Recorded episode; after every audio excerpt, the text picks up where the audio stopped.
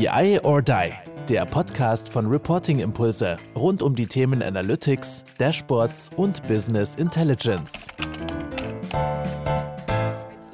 Von unserem Podcast BI or Die, genauer gesagt, sind wir in unserer Serie Data Culture unterwegs und äh, mein lieber Co-Host aus dem Controlling Cast, der Jens Ropas, der hat sich dann natürlich auch nicht lange bitten lassen, dass er da mal seine Meinung dazu sagt. Jens, ich freue mich, dass du dir heute die Zeit nimmst. Schön, dass du da bist. Ja, ich nehme mir gerne Zeit, lieber Kai. Hallo an alle, die uns zusehen und zuhören, weil das Thema Kultur liegt mir ja am Herzen, egal in welcher Form. Sehr, sehr gut. Und dann, ähm, da wir uns ja auch die Challenge der 30 Minuten gesetzt haben, du hast gesagt, es ist gar kein Problem mit dir, ähm, gucken wir mal, ob wir durch die fünf Fragen tatsächlich in einer halben Stunde durchkommen. Deswegen lass uns direkt loslegen. Also, wir haben so ein bisschen auch schon mit dem Controlling-Cast immer mehr den Fokus auf den Controller, auf den Fachbereichen. Ähm, wenn jetzt ein Fachbereich oder ein Controller das Thema Data Culture hört, was muss er aus deiner Sicht dazu wissen? Ich habe in den letzten Jahren für mich einen unumstößlichen Grundsatz aufgebaut.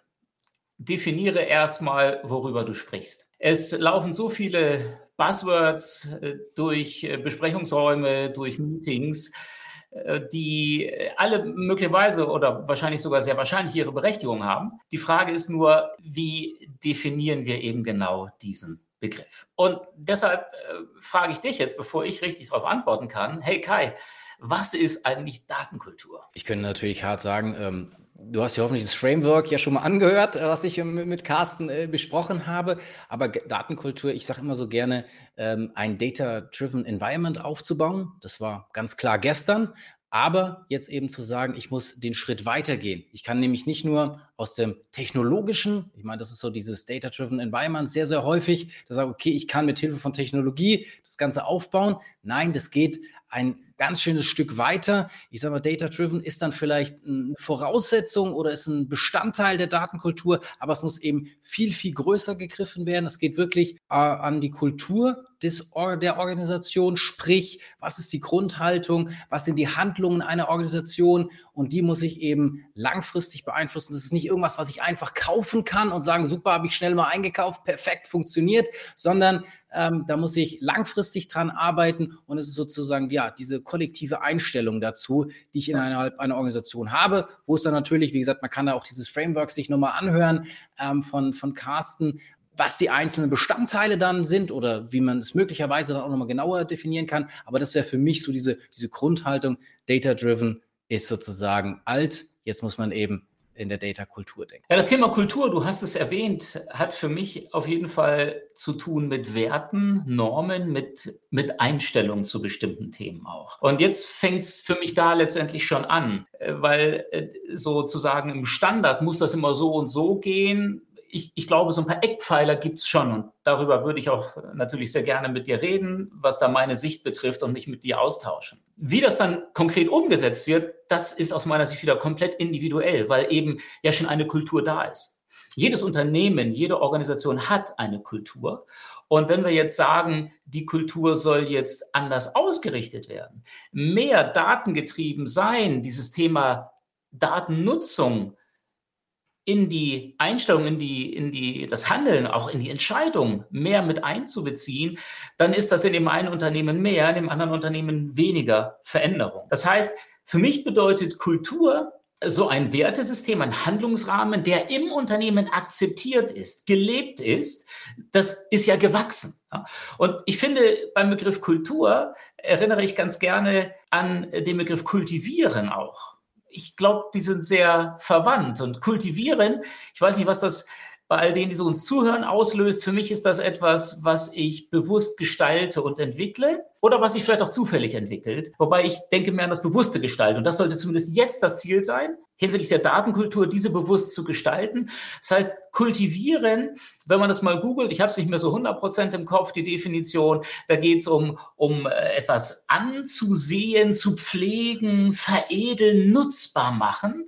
Und das finde ich ganz genial, weil den Umgang mit Daten zu kultivieren, wäre ja genau das. Ne? So gewisse Saat sehen, äh, dann den Umgang zu pflegen, nutzbar machen. Das finde ich sehr, sehr schön. So wie man Land kultiviert, so sollte man den Umgang mit Daten kultivieren, hin in eine Unternehmenskultur, die dafür offen ist. Und da es Unternehmen gibt, die äh, ja mit Daten hier Geld verdienen, ne? Äh, würde ich sagen, ja, da ist der Weg gar nicht mehr so weit. Dann gibt es Unternehmen, die sagen, ja gut, haben wir überhaupt Daten, wofür braucht es überhaupt? Die haben einen etwas weiteren Weg zurückzulegen. Und für mich ist der erste Schritt auf dem Weg hin zur Datenkultur die Akzeptanz. Und die Akzeptanz, naja, meiner Meinung nach müsste die ganz oben anfangen. Also das ist jetzt mal, mal der Punkt. Das heißt, Datenkultur, Werte, Normen, Verhaltensrahmen, die wir haben, die so ähm, uns ermöglichen, Daten, die da sind, nutzbar zu machen und zwar äh, eine Haltung im ganzen Unternehmen zu etablieren. Und ich glaube, das ist eine wirklich große Herausforderung für viele Unternehmen. Absolut. Und ich meine, aber was du ja schon gesagt hast, bist ja immer wieder auf das Thema Kultur zurückgegangen und dass jedes Unternehmen ja auch schon eine Kultur hat und es gibt eine Unternehmenskultur. Und daraus eben aber auch, wenn wir sagen, okay, die Bedeutung von Daten ist so extrem hoch. Wie gesagt, du hast du gesagt, ne, es gibt Unternehmen, die sind da vielleicht schon weiter. Das ist klar, das ist schon stärker ausgeprägt. Aber es ist, es, es gibt schon was, es ist vielleicht auch schon irgendwas zufällig entstanden, aber es eben auf dieses Level einer Unternehmenskultur, auch diese Datenkultur zu heben, die, ich glaube, wird dem halt auch gerecht, was Daten für Unternehmen bedeutet, für Unternehmen bedeuten kann, welchen Wert, welche Wertschöpfung daraus entstehen kann. Und da, glaube ich, sind wir genau an dem, an dem richtigen Punkt, dass das eben verstanden wird und angegangen wird. Und jetzt hast du ja auch schon gesagt, ja, du glaubst, dass es eben von Top-Down erfolgen muss. Also es muss von ganz oben letztendlich kommen. Äh, so habe ich dich zumindest so ein bisschen in, in deiner Ausführung verstanden. Deswegen wäre jetzt die Frage, für wen ist es das ein Thema? Ist es der CFO? Ist es der Leiter Controlling? Äh, müssen die das schreiben und gestalten? Ist es eher von der Basis oder sind es ganz andere Player, äh, die da mit dabei sind? Was denkst du, ähm, wer da involviert sein muss? Mhm am Ende äh, die Entscheiderinnen und Entscheider äh, des Unternehmens in Gänze müssten involviert sein. Letztendlich alle Mitarbeitenden des Unternehmens. Die Frage ist nur, wo stoße ich diesen Dominoeffekt an? Ja? Wo beginnt es? Und ich denke, ein ganz entscheidender Punkt ist, dass das Top-Management einfach dahinter steht, es vorlebt, es selbst verinnerlicht hat. Ich glaube, eine Unternehmenskultur äh, von unten heraus zu prägen, ist tendenziell schwieriger, als sie von oben zu prägen und auch vorzuleben im Sinne äh, einer Kultur und damit auch der, der Datenkultur. Das ist für mich ein ganz wichtiger Bestandteil. Dass jetzt natürlich nicht das Top-Management daran arbeitet, jetzt auch im Detail, in, in, der, in der Konkretisierung, der Umsetzung, das glaube ich, äh, ist, ist nachvollziehbar. Das heißt, ich sehe das hier sehr wohl auch angesiedelt beim Controlling. Es ist aus meiner Sicht die richtige Adresse, um diese Datenkultur im Unternehmen zu entwickeln und zu prägen. Warum? Weil wir das hoffentlich sowieso schon die ganze Zeit machen. Weil wir schon immer Daten sammeln, um Transparenz zu schaffen für die Entscheider, um Entscheidungen zu treffen. Und diese Grundhaltung hat sich ja nicht geändert. Es hat mal glaube, in den 80er Jahren einer meiner Vorgänger schon lange in Rente bei der CA, der hat mal in einem Workshop mit einem großen Unternehmen aus der Nähe von Stuttgart so eine Haltung erarbeitet, eine Controllerhaltung. Die Controller sollten die Entscheider in Form bringen, um Entscheidungen treffen zu können.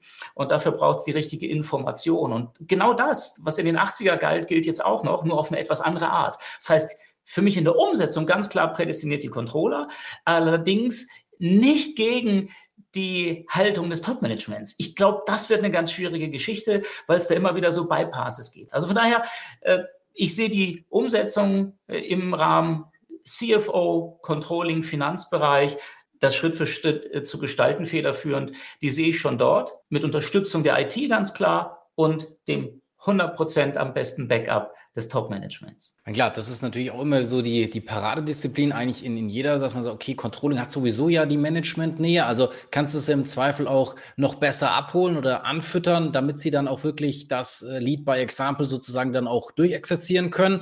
Ich glaube, es ist da natürlich auch wichtig, diesen Support zu haben, aber vor allem eben auch diese Außendarstellung oder eben auch die Verantwortlichkeit, weil du sagst, okay, äh, es muss irgendwie von oben natürlich getrieben sein, es muss irgendjemand dafür stehen, aber es müssen natürlich auch die Menschen, die Mitarbeitenden geben, die da wirklich das ausgestalten. Da finde ich es auch sehr, sehr schön, dass ich das jetzt, ich habe es auch mal gegoogelt eben in LinkedIn und habe mir geschaut, okay, gibt es schon Leute, die das wirklich auch in ihrem Titel stehen haben? Und da gibt es wirklich einige, ein paar habe ich jetzt auch hier für unsere Serie auch eingeladen, die dann Data Culture explizit im Titel stehen haben. Und mhm. wenn das natürlich dann noch irgendwo ein Backup hat mit, da steht auch ein CFO dahinter oder wer auch immer, dann hast du natürlich richtig Power und was natürlich, auch wenn natürlich so dieses, okay, Data Culture eats ähm, Strategy for Breakfast, klar, das gibt's auch, aber trotzdem finde ich auch dieses Gute, dass es irgendwo mal niedergeschrieben ist oder sagt, okay, es ist unser hohes Gut, dass wir diese Kultur vorantreiben müssen. Und es geht für mich immer mit Verantwortlichkeit und eben nicht nur mit Verantwortlichkeit, die halt irgendwie dafür steht, sondern es musste auch wirklich dran gearbeitet werden, die Leute dann eben explizit auch zu benennen, den Verantwortung und Budget zu geben aber eben auch von oben, dass es äh, gebackupt wird, also dass da auch eine klare Connection steht, Sichtbarkeit eben für alle.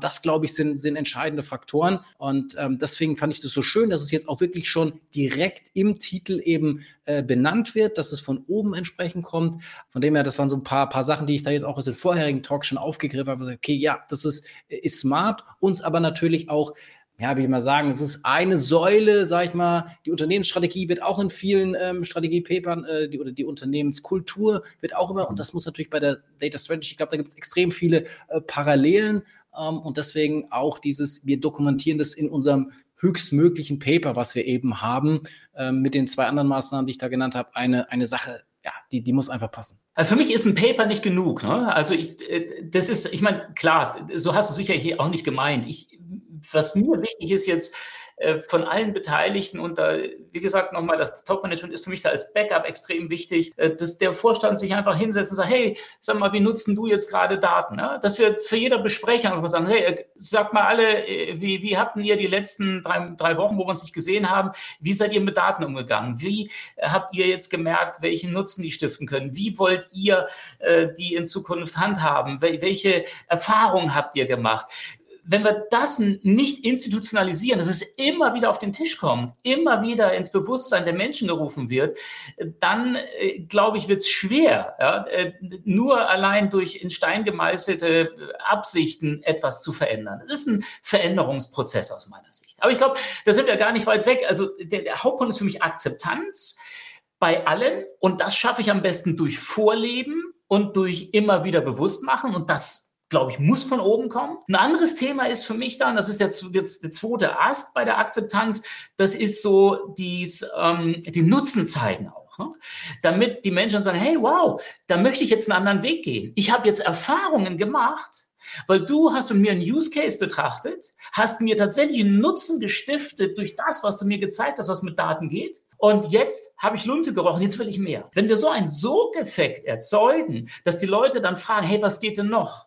Was bräuchte ich denn für Daten? Ah, Mensch, habe ich doch. Kann ich beschaffen? Wie könnt ihr die verarbeiten? Wenn wir in so einen Sogeffekt kommen, dann wird Kultur gelebt, auch ohne dass sie irgendwo in Stein gemeißelt ist. Und das würde ich gerne erzeugen. Also die, diesen Wert zu schaffen, und das, glaube ich, kann Controlling gut tun, mit Use Cases, die Menschen abzuholen und da vielleicht bei denen zu beginnen, die eher offen sind oder die eher große Probleme haben, weil ich glaube, die gehen eher den Schritt mit. Und wenn ich zwei, drei erfolgreiche Use Cases habe, ich glaube, dann kommen die Nachfragen aus anderen Bereichen auch. Also das wäre so, so für mich ein, ein gangbarer Weg, der aus meiner Erfahrung in Gesprächen gut funktioniert. Gut, jetzt haben wir gesagt, ähm, das wären gangbare Wege, das könnte funktionieren, äh, wenn man das so macht. Gibt es einen Zeitpunkt aus deiner Sicht, der am besten geeignet ist, sowas, sag ich mal, diese Datenkultur systematisch anzugehen, konzeptionell anzugehen, irgendwie nochmal besonders zu fördern?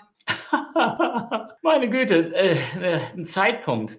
Ich glaube, äh, die wichtigste Frage, die man sich stellen sollte, ist, helfen mir Daten eigentlich wirklich? Also verstehst du jetzt, dass man, dass man jetzt sagt, ich stoße jetzt so eine Initiative an, obwohl ich in einem Umfeld bin, wo ich eigentlich überhaupt gar nichts machen kann mit Daten. Also der erste Schritt, gibt es tatsächlich ganz konkrete Use Cases, die mir wirklich, wirklich, wirklich helfen.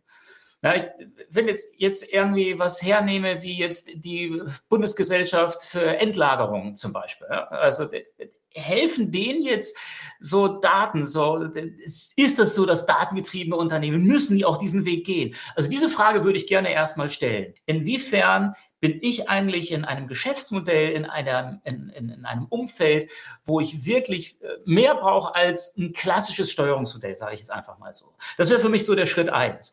Und, und wenn ich feststelle, ja, das brauche ich, dann äh, ist jetzt der Zeitpunkt anzufangen. Weil meine Erfahrung ist die, es kommen dann auf einmal Fragen, aber wir haben die Daten noch gar nicht. Das heißt, selbst wenn ich sage, ich brauchte, bräuchte das voraussichtlich in ein, zwei, drei Jahren, dann ist jetzt aus meiner Sicht der richtige Zeitpunkt anzufangen, weil eine Kultur zu entwickeln braucht länger und auch Daten zu generieren, um Fragen zu beantworten, braucht länger. Das ist schnell mal etwas gebrainstormt, aber dann umgesetzt. Das ist zumindest meine Erfahrung. Das braucht dann ein bisschen länger. Das heißt, wenn ich feststelle, das hilft mir, ich brauche es, dann ist jetzt der richtige Zeitpunkt. Ich würde das auch nicht andocken an irgendwie Systemwechsel in zwei Jahren und deshalb machen wir es damit, weil für mich ist das wirklich ist Kultur und, und, und eine Haltung, eine Einstellung losgelöst von der Technologie und braucht ohnehin viel, viel, viel länger. Also von daher jetzt oder später, wenn ich nicht wirklich an Use Cases denke. Und da sollte man sich Experten wie euch vielleicht mal reinholen oder mit, mit uns mal einen Workshop machen, einfach mal sagen, hey, was könnte denn da sein? Sich inspirieren lassen zu möglichen Use Cases. Was ich da einfach extrem gut dran finde, egal ob du jetzt im großen Unternehmen bist oder kleinen Unternehmen bist, man muss ja auch nicht immer so dieses ganz, ganz große Picture letztendlich aufzeichnen, sondern immer zu sagen, time is now, also ich versuche jetzt schon was zu starten. Und das finde ich auch das Gute, was du genau gesagt hast, nämlich nicht, okay, das an irgendwas zu knüpfen, an irgendeine Bedingung, an irgendeine Voraussetzung, ja, wenn wir da mal sind und bla bla bla.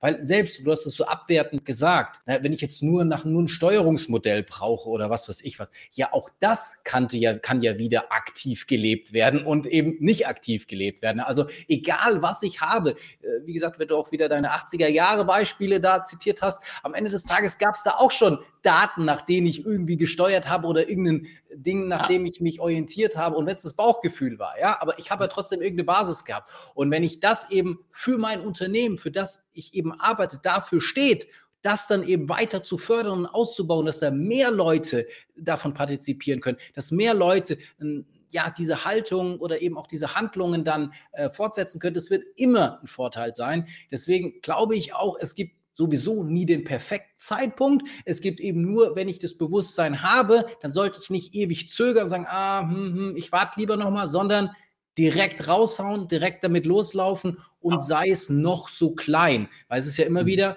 jetzt hier Reporting-Impulse, kleines ja. Unternehmen, da ist vielleicht Datenkultur schon wieder was komplett anderes als jetzt bei einem Daimler, bei einem ja. Porsche oder was weiß ich was, äh, bei einem größeren Unternehmen. Aber da vielleicht auch nochmal angeknüpft, glaubst du, dass das auch ein Thema von der Unternehmensgröße ist, also dass man unterstellt, naja, kleines Unternehmen, super easy, äh, da sagt einer, äh, Level, C-Level Support habe ich sofort und dann äh, rennen die Mitarbeiter sofort los, ähm, da irgendwelche Verantwortlichkeiten zu schaffen, ist kein Problem. Es gibt keine HR-Abteilung, bla bla bla, die da irgendwelche Bedingungen stellt oder whatever. Oder glaubst du, naja, eigentlich kann ich auch, egal wie groß das Unternehmen ist, ich muss es ja dann nicht für Kultur des ganzen Unternehmens, sondern ich meine, äh, jedes, jede Kultur hat eine Subkultur, hat eine Abteilungskultur, hat eine Bereichskultur, bla bla bla, egal in welchen Größenordnung ich da denke. Also kann es eigentlich ja dann schon wieder fast jeder tun. Also nochmal kurz zurück, du, du, hast meine Meinung jetzt tatsächlich äh, geändert. Ich hatte ja noch gesagt, guck erstmal, ob du das brauchst. Ich unterstreiche jetzt erstmal, was du gesagt hast dann müssen alle jetzt anfangen, weil das Steuerungsmodell nochmal äh, zu überarbeiten, nochmal drüber nachzudenken oder, was jetzt mir auch wichtig ist, Daten zu demokratisieren. Also zu sagen, ja, wer darf denn welche Zahlen sehen und warum eigentlich nur X, Y und Z? Warum machen wir nicht bestimmte Informationen wirklich für alle publik? Brauchen wir das überhaupt? Müssen wir das überhaupt einschränken?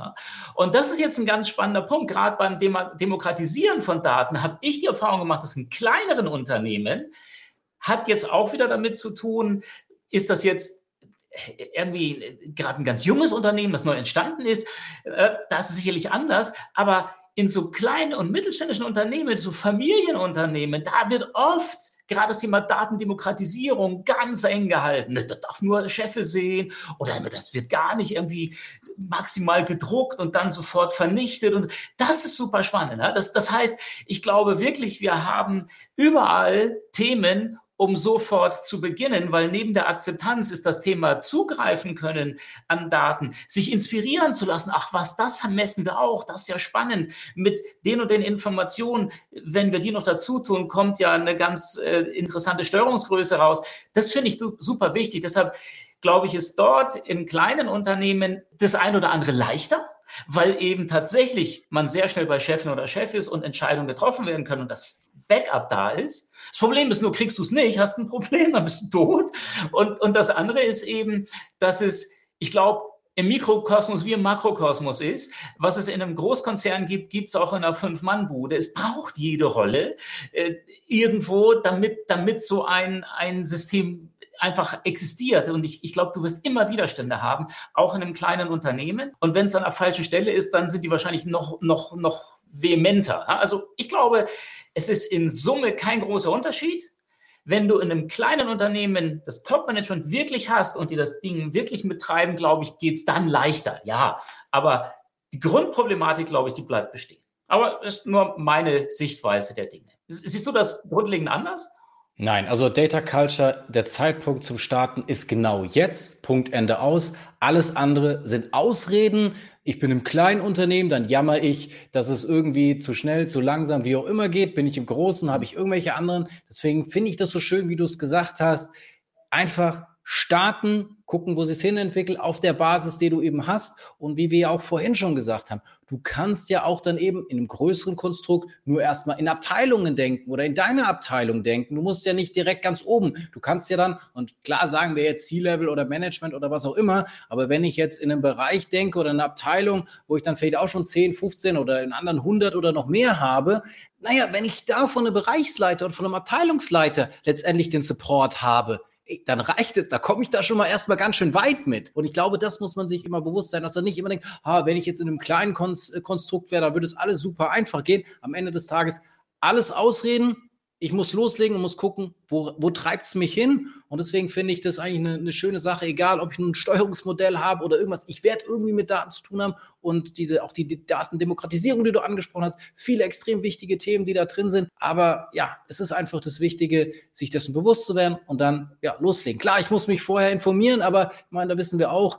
ich meine, da kann man sich einlesen, da kann man was tun, man kann diesen Podcast oder was auch immer hören. Ja, Carsten Bange macht jetzt sogar nochmal Data Culture äh, Podcast explizit dazu. Also da gibt es ja so viel äh, Literatur auch. Man muss es einfach sich nur dem, dem, Thema annehmen und dann möglichst schnell starten und äh, alles andere ist irgendwie ja, macht keinen Sinn. Äh, also ja, äh, ich, ich äh, zum, zum Thema also dieser Dreiklang für mich Akzeptanz, das Thema Demokratisierung von, von Daten und was für mich natürlich auch wichtig ist, ist dieses, dieses Thema Datenkompetenz bis zu einem gewissen mhm. Level. Und das hat jetzt auch für mich mit Kultur zu tun. Das heißt, ich glaube, es ist auch eine Möglichkeit, eine Kultur zu verändern, indem ein bestimmtes Bewusstsein beim Menschen reift. Und das kann ich natürlich auch durch Trainings, also durch Qualifizierungsmaßnahmen auch anstoßen. Und neben Qualifizierungsmaßnahmen ist natürlich auch das Thema Rekrutierung.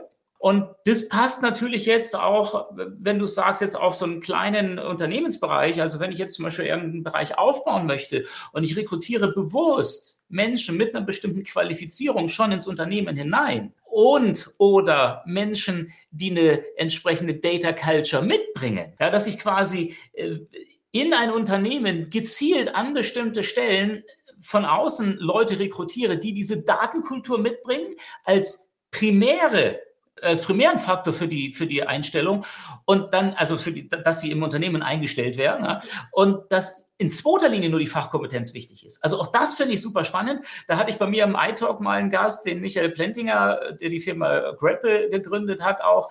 Der nutzt KI, um A, die Unternehmenskultur greifbar zu machen und B, eine Person, die zu dieser Kultur passt, beziehungsweise die eben diese Kultur befruchten würde.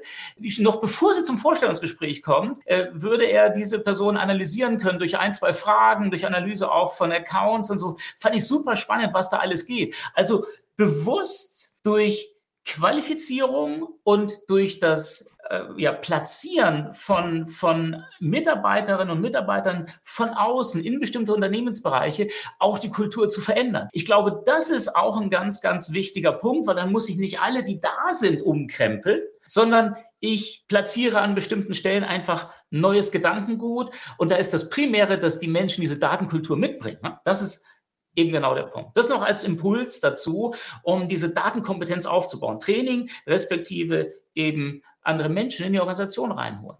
Frischen Wind. Absolut. Und das finde ich auch wiederum gut.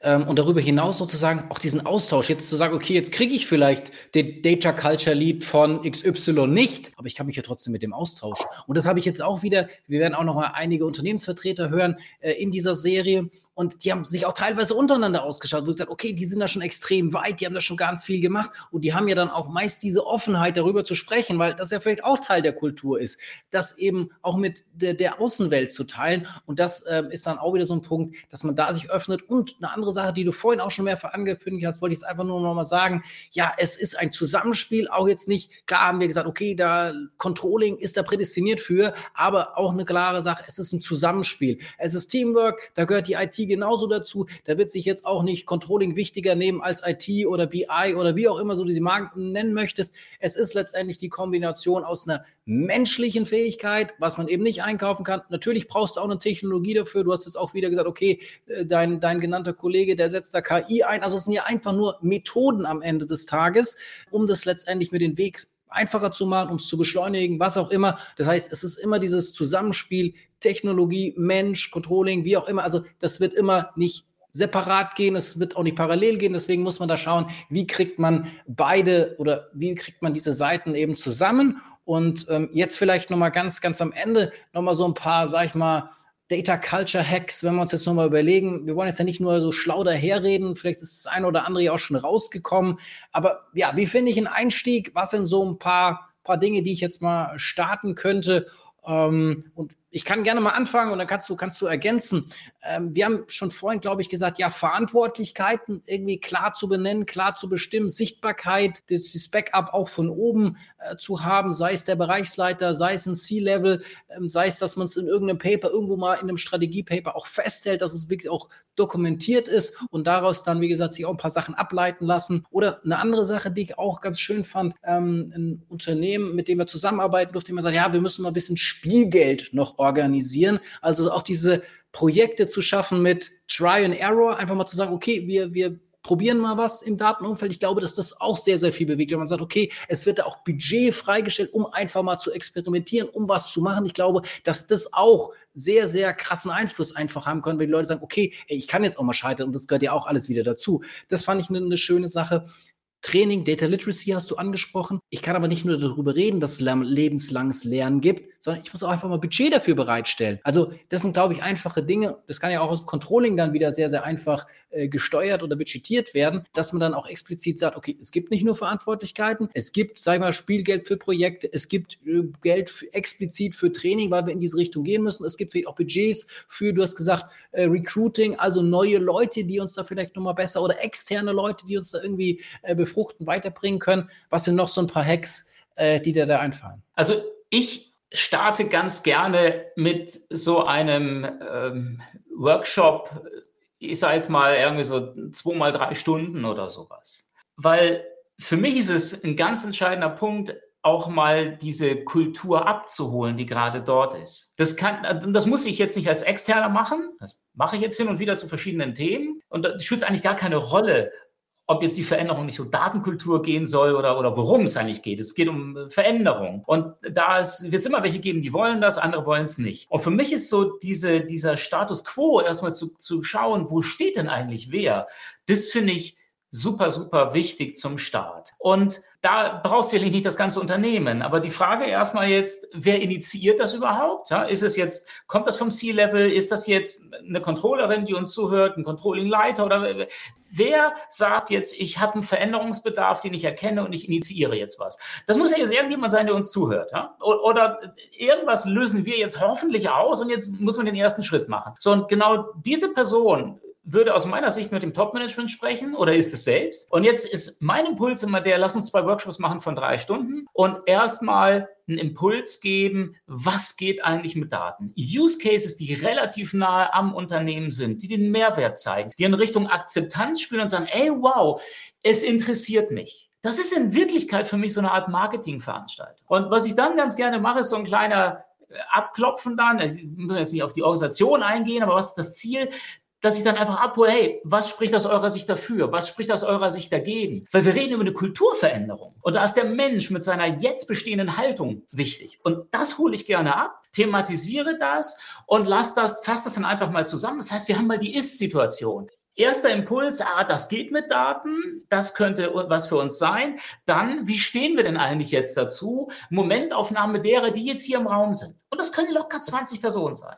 So, und dann ist der Tag mal zu Ende nach, und dann kann jeder mal drüber reflektieren. Und dann biete ich auch sehr gerne an, da kann eine Woche, zwei dazwischen sein, mal so ein paar Einzelgespräche oder Leute, dass sie sich untereinander treffen. Oder der Controller redet ein bisschen. Verstehst du, das ist für mich schon so ein Prozess. Und dann mache ich einen zweiten Durchgang und sage, hey, pass mal auf, wie geht's euch jetzt hinterher? Was kam dabei raus? Welche Impulse sind entstanden? Und versuche dann ins Handeln zu kommen, dass ich sage, jetzt lass uns mal alle, wie wir hier sind, mal überlegen, welche Use Cases könnte es geben. Und würde dann eben die, diesen Mindset schon zu versuchen, ich kann das mit Daten tun, das spricht dafür, das spricht dagegen, das sind Schwierigkeiten bei uns und das könnten Use Cases sein. Verstehst du, dann hast du 20 Personen, Hausnummer, mitgenommen auf einem Weg. Alle haben einen gewissen Gang, sind sie gegangen, kennen die Befindlichkeiten der anderen und jetzt setze ich ein, zwei dieser Use Cases um. Das wäre für mich so, äh, Hack hin oder her, eine Vorgehensweise, in der ich dann auch adaptieren kann, weil doch jeder Startpunkt anders ist. Also das ist so mein äh, Weg, äh, den zu gehen. Und wie gesagt,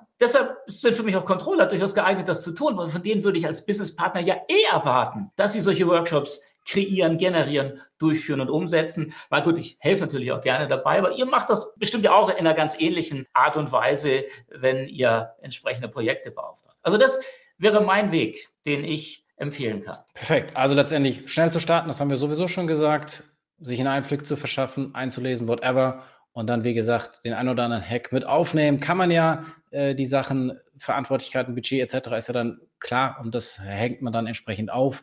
Und somit, ja, letzte Worte von dir noch, Jens. Äh, und dann machen wir hier Deckel drauf. Ja, letzte Worte können nicht viele sein. Wir sind äh, drei Minuten über die Zeit. Es hat mir Spaß gemacht und ich habe mir extra bewusst die Session mit Carsten nicht angesehen. Ich hoffe, ich habe keine großen Redundanzen gebracht und wenn, dann bestätigen Sie bestärken ja nur. Die Session mit Carsten werde ich mir jetzt im Nachgang ansehen und natürlich dranbleiben bei euch an diesem Thema und an vielen anderen auch. Ich danke für die Einladung und äh, kann euch wirklich nur immer wärmstens weiterempfehlen. Das war BI or Die, der Podcast von Reporting Impulse. Danke, dass ihr auch diesmal wieder mit dabei wart. Wenn es euch gefallen hat, dann hinterlasst uns doch eine gute Bewertung. Und abonniert den Podcast, um keine weitere Folge zu verpassen. Bis zum nächsten Mal.